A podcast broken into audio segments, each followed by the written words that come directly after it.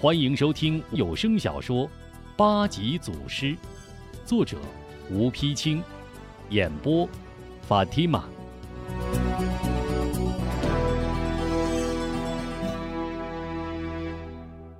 第十九回，治理章虎口救三英，颜真道奉命请高手。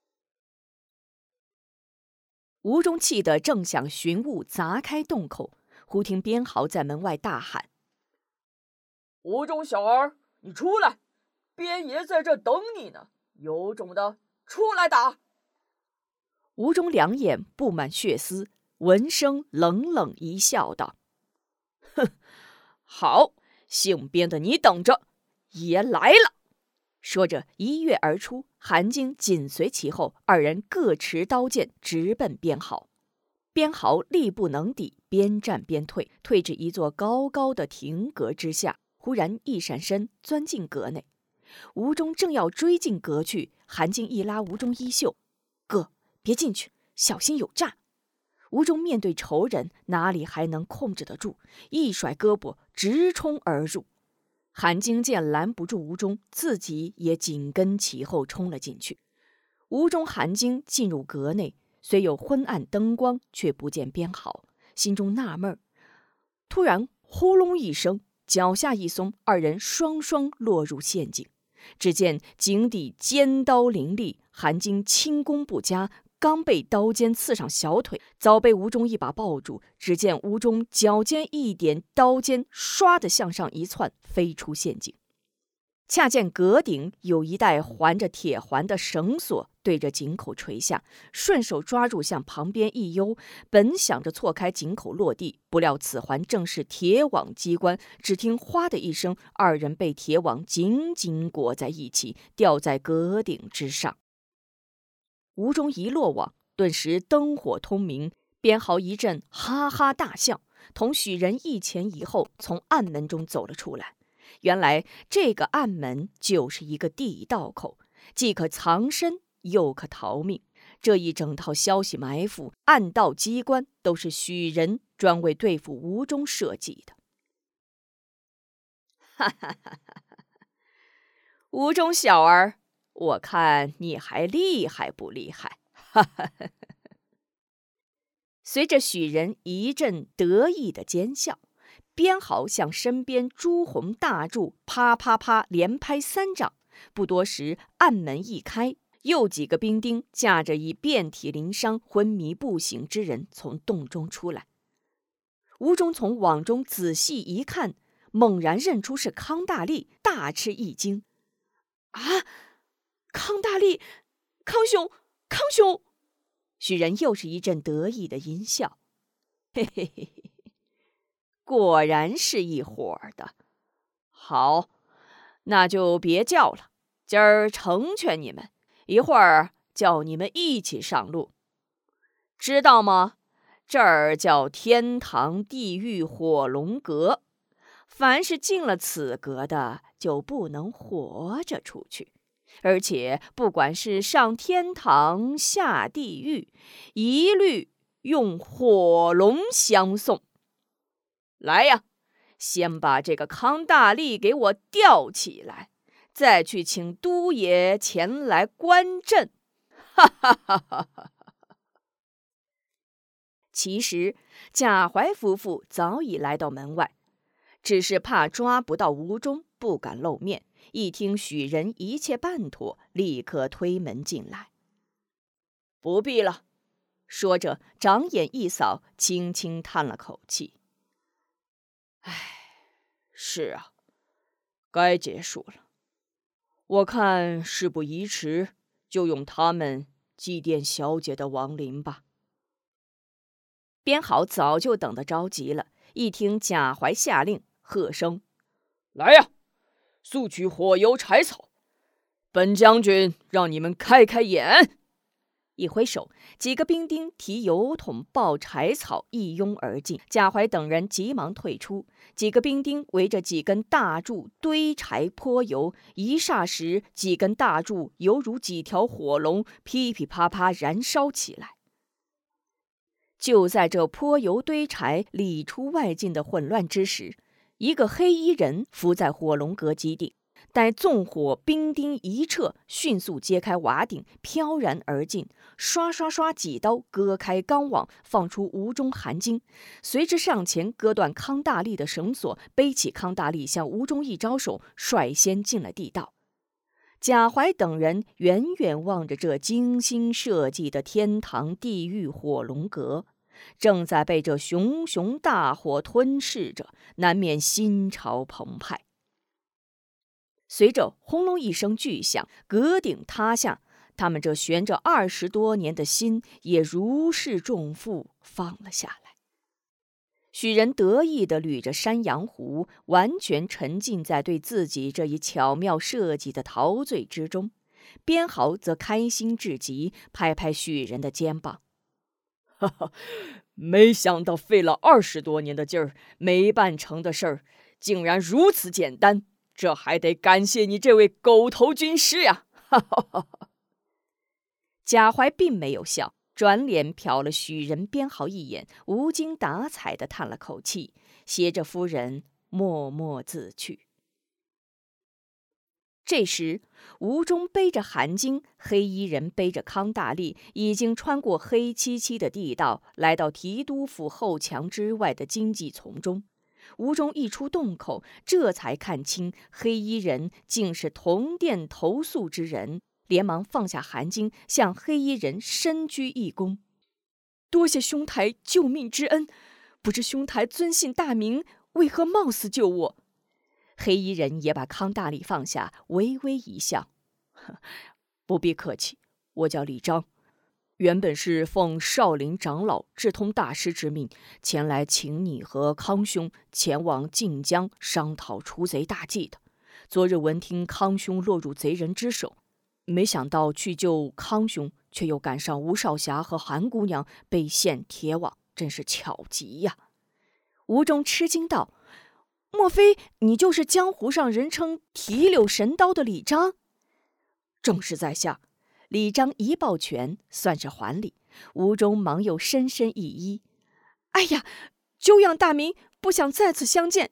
以后小弟还要好好向兄台求教刀法呀。”李章一笑：“ 求教二字实不敢当，少侠武功盖世，在下早有耳闻。日后我们互相学习如何？”吴中欢喜道：“好，一言为定。”康大力这时已悄悄醒来，轻声道：“啊，李章兄弟，我听出是你来了。那那是谁？是吴中贤弟吗？”吴中一阵惊喜，康兄，是我，你醒来了。康大力见真是吴中，心中又是感激又是高兴。哎，惭愧惭愧，上次多亏贤弟相救，这回又亏了李章兄弟。依我说，咱们虽有回汉之别，更有手足之情，不如。结为兄弟如何？吴忠一听，满心欢喜，忙道：“好啊！只要二位哥哥不嫌，小弟高攀还来不及呢。”李章立刻拉过康大力和吴中的手，三双手紧紧握在一起。好，一言为定，从现在起，我们就是亲兄弟了。康兄为长，我是二哥，那中弟就是老三了。哈哈，三人一起笑了起来。李章望望四周，见离提督府后墙并不太远，提醒道：“此处不可久留，咱们还是趁着天黑，赶快回店吧。”说着，背起康大力在前，吴中背着韩晶在后，寻路奔向永安客栈。韩晶伏在吴中的背上，静静地眯着眼睛。这是他从未有过的享受，他的身心都已融化在这个强壮的脊梁之上。吴中等人趁夜返回客栈，四毛三妹等人正在焦急等待，一见众人回来，个个欢喜，一拥而上，接下韩晶和康大力。吴中忙把李章和康大力向众人引荐。这二位是我的结拜弟兄，这位是挫骨分筋擒拿手康大力康大哥，这位是提柳神刀李章李二哥。众人齐称康大侠李二侠。蓝三妹见韩晶腿上还在流血，撩起裤腿，一看见有一自下而上的伤口，奇怪地问：“这是怎么受的伤？”韩晶被蓝三妹一问，勾起心中怒气。这些恶贼，真比蛇蝎还毒！他们在陷阱里设下刀林，若不是钟哥轻功好，当时就得乱刀穿身。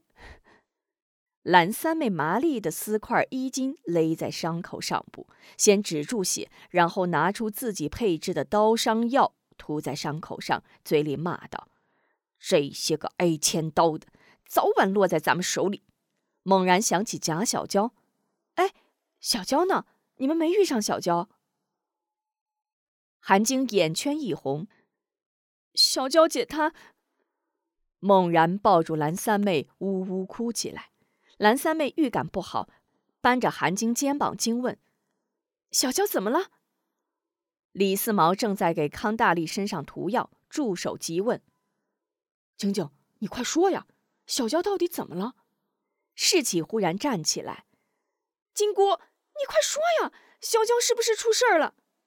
韩晶止住哭声，抽泣道：“ 小娇姐已经 已经自自缢身亡了。”接着又呜呜哭起来。西胜一把抄起大棍儿：“奶奶的，我跟这些狗贼拼了！”吴中两眼含泪，手扶门框，背对众人，五指一用力，将门框抓掉一块。猛然回过头来，拦住西胜：“站住！你却还不是白白送死？”顺手拿起宝剑，转身向康大力、李章道：“大哥、二哥，小弟有一事相求。”康大力忙道：“你我弟兄何出此言？”有事尽管说就是。假怀贼党一日不除，小弟一日心如油煎。小娇虽是仇家之女，却能以死明心，胜我吴中十倍。我想小娇虽死，不能落在贼人之手，请二位哥哥带众人先行一步，我要亲手杀死贾怀，把小娇遗体讨回来。吴中话一出口。李章唰的脸色一变，责问：“三弟，小娇已死，不能复活，难道你想让众人都陪小娇去死吗？”吴中一怔：“二哥此话怎讲？”李章缓了缓口气：“你想，贼人火烧火龙阁，并不知我们从地道中逃出，必定是认为我等已死。”提督府到处是暗道机关，倘若你一露面，莫说你自己自身难保，大家也必遭搜捕追杀。大哥和京妹身负重伤，如何逃得出城去？三弟，万万不可以小不忍而乱大谋啊！康大力一听，立刻挣扎着坐起。是啊，二弟说的对。现在提督府内到处都是消息埋伏，千万不可自投罗网啊！当初我若不是为报颜真一箭之仇误入消息埋伏，也不会在火龙阁被擒。报仇之事必须认真记忆，不可鲁莽啊！蓝三妹过来扶着吴中的肩膀，劝道。吴壮士，你就听二位大侠一句吧。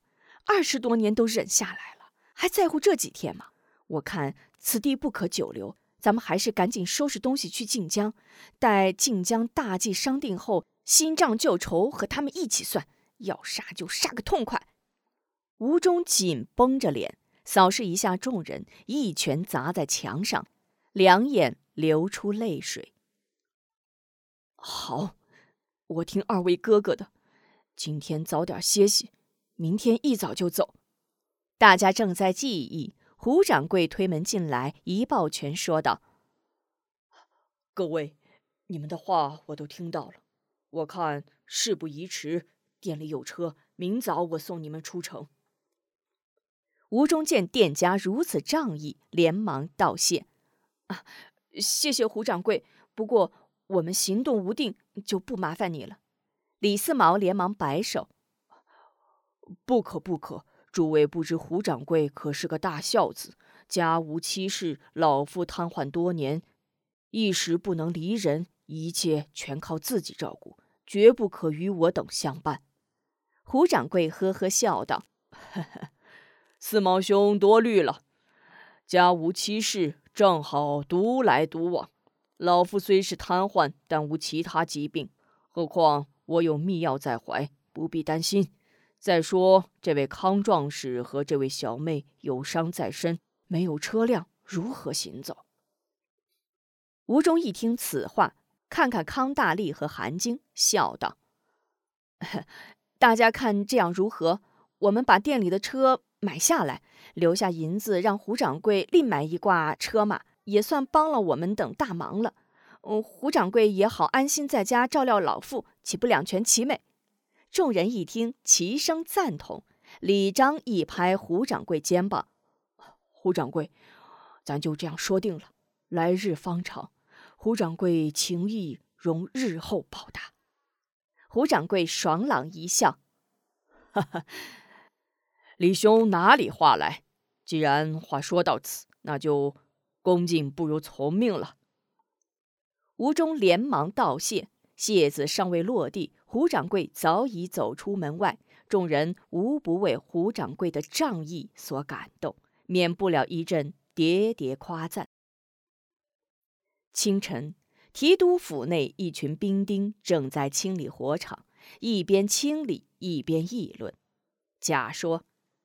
嘿，哎，你看这火着的，把人都烧化了，连点骨头渣都没留下。乙说：“人家都是好人，说不定都直接升天了。”丙忙过来插嘴：“嘿，你这话我还真信。当时外边刚一点火，我就看见阁顶上唰唰的飞出三道火光，钻天猴似的奔南边去了。”甲瞥了丙一眼，瞎说！人家都说人死了要驾鹤西行，没见过有往南飞的。嘿嘿，你这就是外行了不是？驾鹤西行那是上西天，那是普通人；往南去那是直接进南天门，玉皇大帝另有任用。你没见过？告诉你，我这啊也是头一回，少啊，太少了。瞧着吧，咱这提督府往后啊，有好看的喽。并绘声绘色说得更加离奇。不想这些话越传越多，不多时就传到了许仁的公子许信的耳朵里。正午，许仁与夫人、儿子正在后堂饮酒，许仁美滋滋一口酒下肚，卖弄起来。哈哈哈哈！痛快！吴中这小子一除，嘿嘿嘿嘿，这酒味儿都变了。哈哈！许夫人笑着，赶紧又给许仁斟上一杯。这回老爷就不用整天提心吊胆了。来，咱今儿喝个痛快。许信待许仁饮下一杯，也忙抢过酒壶给爹斟上，一边斟酒一边道：“爹，听说了吗？清理火场的那些军卒都说吴忠他们都成了仙了，他们没死，都被玉皇大帝接进凌霄宝殿掌管天兵天将去了，说不定哪天还要率领天兵天将来报仇呢。”许仁眼睛一翻，啪，酒杯一蹲：“胡说！”记着点儿，以后听谁再这么说，割他的舌头。许信接道：“爹，你别生气，这事起先我也不信，可是一直盯到整个火场清完，竟没有见到这三人一具尸首，叫你不得不信呐。”许仁刚刚把酒举到嘴边，突然停住。嗯，真的一具尸首都没见着？真的，我一直在那儿盯着，想看看把他们烧成什么样，可是连点灰都没扒拉出来啊！听许信这么一说，许仁顿时食欲全无，翻眼深思。这就奇了，那是上天了，还是入地了？入地不好，准是入地了。许信惊疑的问：“入什么地？爹，你这说什么呢？”许仁豁地站起，急慌慌道：“别问了，赶快备马。”提督府里百彩悬门，宾足素裹。灵堂里一个硕大的垫子前，停放着一具厚重彩绘的薄木大棺，棺前摆着香案，香案中间设有神位，上书“爱女贾小娇”之位。神位两旁各摆一个香炉，香绕烛明，丧气哀哀。贾怀夫妇身着素服，立在灵堂一侧，迎接着门僚下属、狐朋狗党前来吊唁。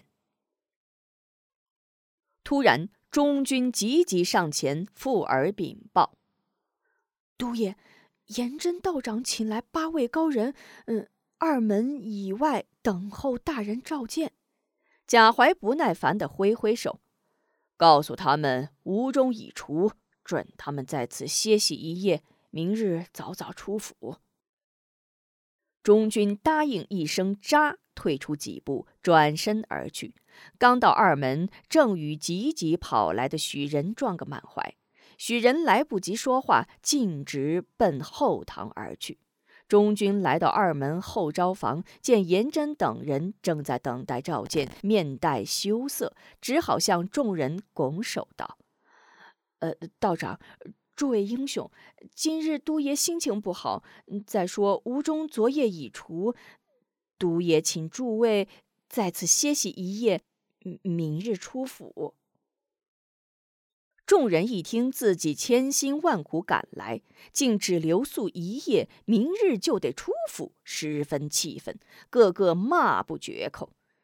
娘的，还没等进门，就先撵着我等走。真是岂有此理！早知如此，我们何必来此啊？道长，你不是说贾大人礼贤下士，为人宽厚吗？就是这等礼贤下士，为人宽厚。哼！走，咱们这就走，宁可露宿荒野，也不赖居他屋。颜真也觉毫无脸面，忙给众人打工作揖。呃。诸位，诸位，都爷正在女儿丧日，难免说话不周，待我亲自向都爷禀明。说着就要进二门，中军急忙一拦：“道长有话，还请明日再禀，莫要本君为难。”颜真见中军不让进去，羞得满面通红，一时木在那里。这时许人顾不上出出入入的熟墨人等。已经急急慌慌跑进灵堂，一见贾怀，刚要大呼不好，忙又收住嘴巴，凑到贾怀身边：“都爷，不好了，屋中没有死。”贾怀不相信自己的耳朵：“你，你说什么？简直胡言！”许仁着急道：“千真万确。”不是刚才杏儿对我说起兵卒清理火场，并未发现吴忠等人尸体，我还想不起来。咱们火烧火龙阁时，里面的地道是敞着的。贾怀一听，大吃一惊，啊的一声向后倒去。许仁和贾夫人急忙将贾怀搀住，贾怀一低头，哇的一声，一口鲜血吐了出来，顺手指一名守林兵丁：“快，快叫严真道长和八位高手到议事厅见我。另另外，传我将令，所有城门立即关闭，不可放走一人。”颜真劝不住八位高手。中军又不让自己亲自问话，自觉脸上无光，进退两难。八大高手见状，纷纷甩袖欲走。